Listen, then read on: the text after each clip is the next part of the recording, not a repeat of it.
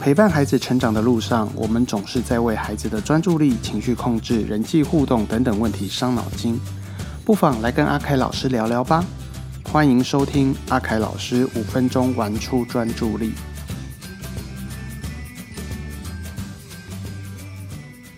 大家好，我是张旭凯阿凯老师。哎，还记得我们之前有讨论到孩子读书写字不专心，要从五个层面来做一个考量跟观察。在上一次讲到了人的因素，今天我们来聊一聊事情的因素。在开始之前，建议你先按个暂停，帮我们这一集按个赞吧。不论你用哪个平台，呃，可以订阅一下。可以按个赞，甚至可以分享给更多人。好，欢迎大家一起来聊聊。好，那我们就继续讲喽。我们今天要讲的是事情的因素。这时候大人就会想说：孩子有什么事啊？孩子一天当中不过就是吃喝拉撒睡跟学习嘛。而且啊，我们通常会把学习啊摆的比例更大一些了，对不对？嗯，千万不要这么想哦。孩子为了成长。孩子开始接触的越来越多，他开始得到了很多的经验。那么这时候，他开始自己会有想法。这个想法你不要认为是不对的，因为所谓的想法也包括了他的创意、创造力。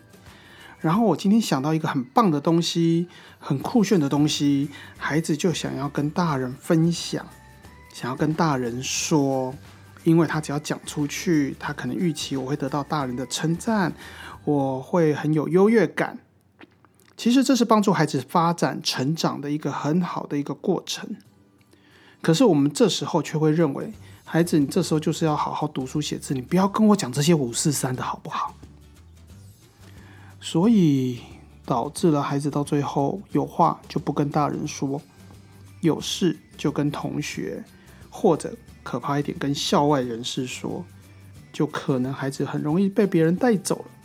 因为那些人愿意听孩子说嘛，千万不要忽略了孩子的事情，这些是我称为心事啊，就是我心里面的各种想法，我想要说的事情，或是我在想的事情，好不好？千万不要把专注力摆在第一位，认为只要专心，其他事情都可以不用管。而且啊，我们都常常啊，希望孩子专心的时候，你什么时候会希望孩子专心？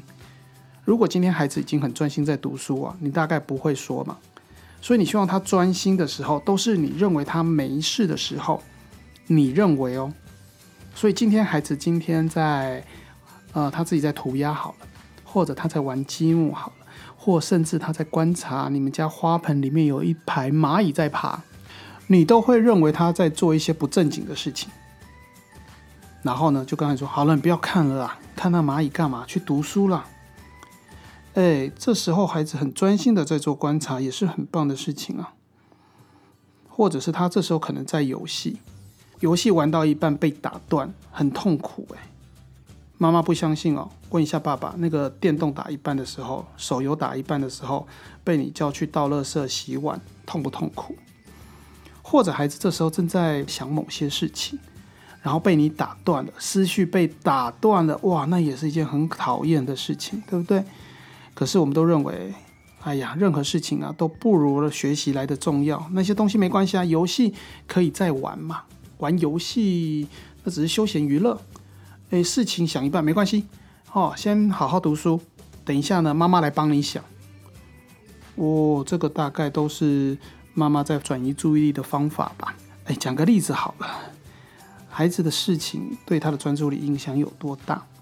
印象中呢，我有个个案。他是那时候是小学一年级，然后他有个弟弟，我的个案是一个哥哥，然后弟弟读读幼儿园。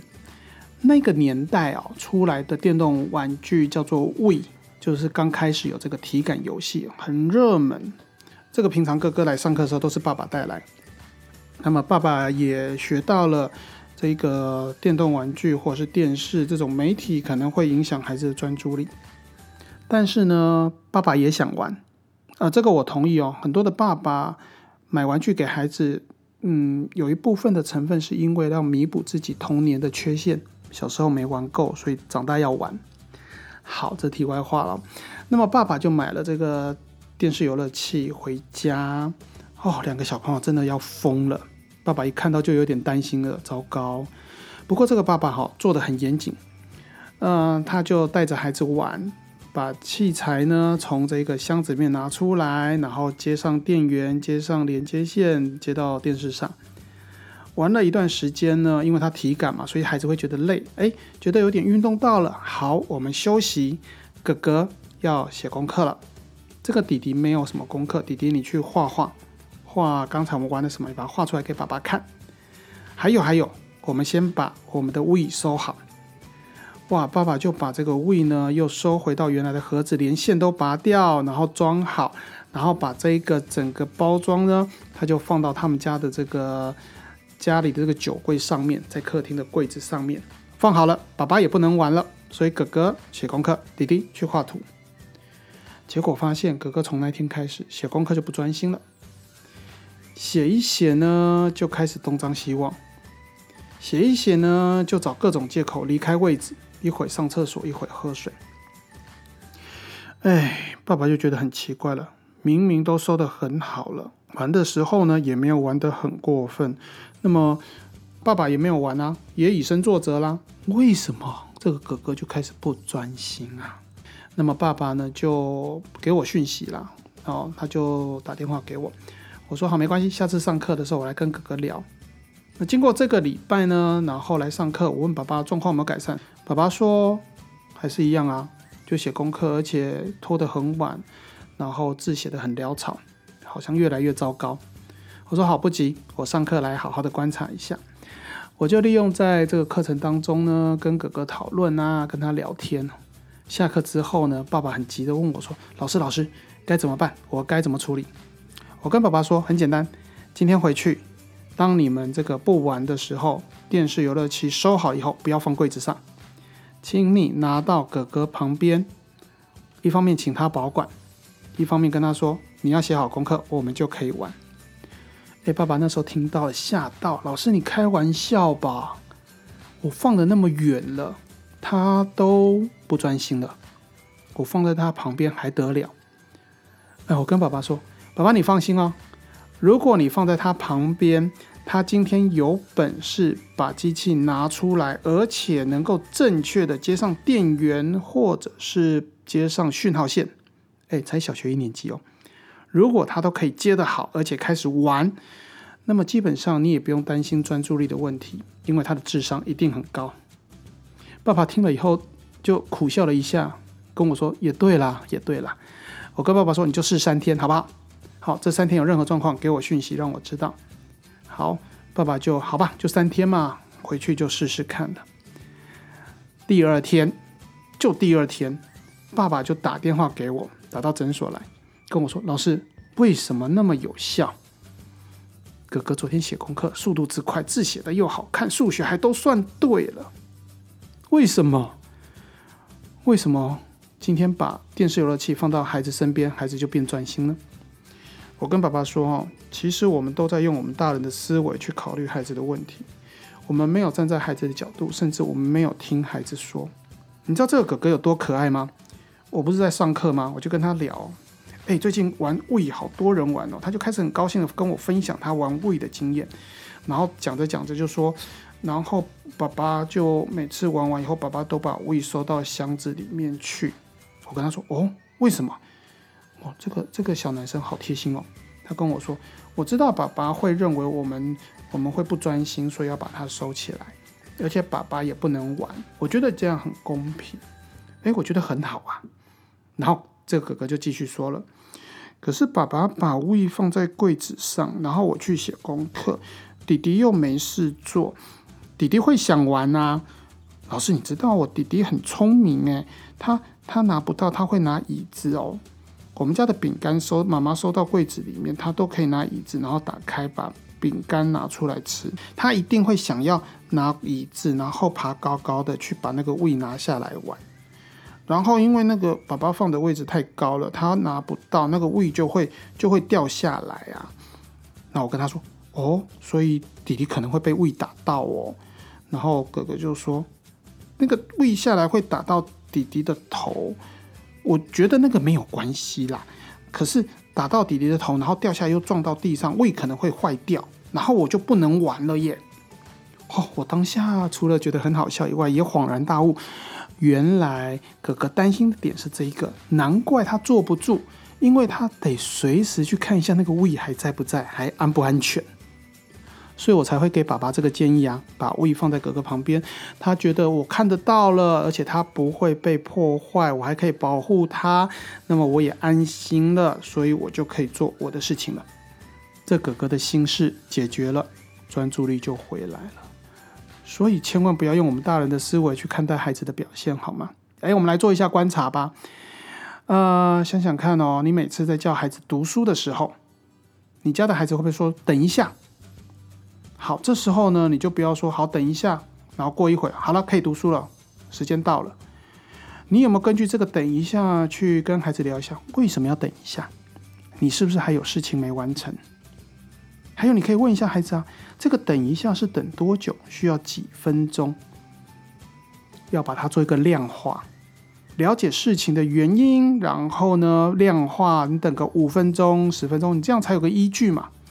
不然最后都是亲子之间的争吵。我说等一下，哪有那么快的？然后妈妈就觉得我等一下时间差不多啊，我给已经给你三分钟了耶。哇，这个可以吵到没完没了哦。好，所以呢，当孩子。在每次你教他做事或读书的时候，他都跟你说等一下的时候，确认一下为什么要等一下，然后这个等一下到底有多久？再来，你也可以观察，虽然孩子呢听你说要去读书了，他很乖的去读书了，可是呢表现起来就没有像平常或过去那样的一个表现，变得不太专心了。眼睛虽然看在书上，可是好像没有看进去，在写功课了，好像。笔变得拿得不好，字写的变潦草，好等等，有这样的一个不一样的一个状况，那么你就要去问问孩子，去了解一下，问问他，哎，怎么了？现在是不是有事情还没有做？有什么样的想法？如果你的孩子已经小学了，那我会建议把他目前的想法呢，给他一个笔记本先写下来，OK？或者你问问孩子，你是不是什么事情还没做？你想现在去处理？如果孩子可以答得出来，那就说跟他讨论一下吧，用简短的时间跟他讨论一下，是不是现在要做，做完是不是可以比较好读书，或者我们有办法，哎，赶快把你的功课写完，剩下的时间你都可以好好做，好，这个去衡量这一件事情的轻重缓急，那么跟孩子做讨论，这样的话都可以改善孩子在因为这些心里有事而导致的不专心的现象。那么在平常的时候，如果我们担心孩子因为心里有事，而爸妈又不在身边，那么表现出来不专心，不一定是读书写字，还包括上课的时候，嗯，爸妈不在身边呢，该怎么办？那我会建议哦，当你的孩子啊，如果有一个一段时间是离开你的身边的，包括上学，包括上厕所玩，你都可能要关心一下，刚才有没有发生什么事情但是。不要那个咄咄逼人的问哦，你可以用比较诙谐的方式哦，例如跟他说：“哎，那你上厕所没有掉进马桶哦？”或者放学以后就问他：“哎，今天在学校有什么好玩的事情？”请孩子跟你做一些分享。不过孩子通常都是报喜不报忧，因为这些不好的事情哦，他讲出来哦，爸妈通常就第一时间就会说：“你看，都是你不对。”所以这些不好的事情哦，除非是别人的错。否则，孩子通常不会跟大人报告是自己犯错的事情，像是他会跟妈妈说别人考不好，但是他绝对不会主动说自己考不及格，对吧？但是呢，没有关系。当孩子报喜之后呢，我们会给他称赞，然后跟他一起同乐。这时候他的心房解除了，慢慢的他会说出一些我们听了会觉得不高兴，不应该说他觉得我们听了会不高兴的事情。好，孩子还是会愿意分享的，毕竟心里有点乐色，还是得倒出来嘛。再来呢，在面对要读书的时候呢，请你先预定好一个时间，你可以事先跟他说，或者临时要读书的时候，你给他一些缓冲时间、准备的时间。你可以告诉他，好了，在五分钟我们要读书了，现在的事情赶快做一个处理。当然，这五分钟可以做一些你规定他要必须做读书前准备的事情，例如这五分钟之内包括你上厕所的时间哦。五分钟一到，就是在椅子上坐好，然后打开课本，打开你的本子，开始写作业，开始读书，把规则定好，好，不要定得太笼统，不要觉得孩子都懂。你的规则越明确，孩子越会遵守，越容易遵守。再来，刚才提到了孩子心里有事怎么办？或者我今天读书读到一半，我看到课文，我看到这个课本上的图画，我突然有个想法，给孩子一个笔记本，让他去把这些心里想到的事情做一个记录。哦，不论想到事情、觉得好玩的事情，还有更重要的，当他记录好之后。当然不一定用写哦，用画画的也可以哈，只是做一个记录，一个提醒。刚才说了，重要的就是大人要有时间听孩子说他自己的事情，而且我会建议每天有个固定的时间或时段，可能是吃完饭后在休息的时间，或者是在睡前，你一定要有这样的一个时间，因为这可以让孩子知道，大人不是在敷衍我。而是大人真的会想要听我说话，会想要帮我解决事情。当然，这部分还是有个但书，就是你必须允许有些事情比较紧急，要赶快处理的，你还是可以停下来听他说，不要因为为了这个规则，然后跟他说不行，你就是等到晚上我们聊天的时候，你才能跟我讲。所以这个还是有一点但书啊。我们在孩子教养上还是有些弹性存在的。啊，我们都希望孩子哦能够把重心放在学习上，然后呢，我们就会认为只要你专心哦，你的学习就会很好。哎，但是学习效率、学习成就跟专注力不见得成正比哦。但是我们为什么还是要孩子专心？那只不过是因为我们看到孩子乖乖坐在书桌前，我们大人就觉得安心，所以。你要孩子专心前，就让他把事情都处理好吧。这样的话，他就可以专心读书。当然，我们希望孩子可以专心的读书，不要理会其他事情。有事情先记录下来。但是刚才在提到的是，如果遇到突发状况，例如地震，或者一些生理的问题，头痛、肚子痛、肚子饿，或者想要上厕所，诶，这些事情呢，你就可以允许孩子不用先告知，就赶快先处理。但是事后呢，要跟妈妈报告一下，然后我们可以做一个检讨，下次怎么做得更好。孩子有事是正常的，这代表他有想法，他的逻辑、他的思维开始在做运作，这是好事哦。你反而抑制了以后，那么孩子呢就只能乖乖的读书，被动的学习，这样的会导致爸爸妈妈。更累，因为他以后的生活作息、学习的计划，甚至生涯的规划，都要爸爸妈妈帮忙。因为孩子自己没想法啦，所以当孩子有事情的时候很好，但是呢，不耽误现在的学习。也不是说不处理，而是要把它记录下来，事后我们再来跟孩子好好的聊。孩子有心事没关系，只要适当的处理，孩子一样可以很专心的。好，我们今天了解了事情的因素，所以当孩子有事情的时候，我们就知道该怎么办了。怎么样让孩子一方面可以处理事情，一方面又能够专心学习？至于后面的其他的层面，我们接下来慢慢聊吧。我们下次再见。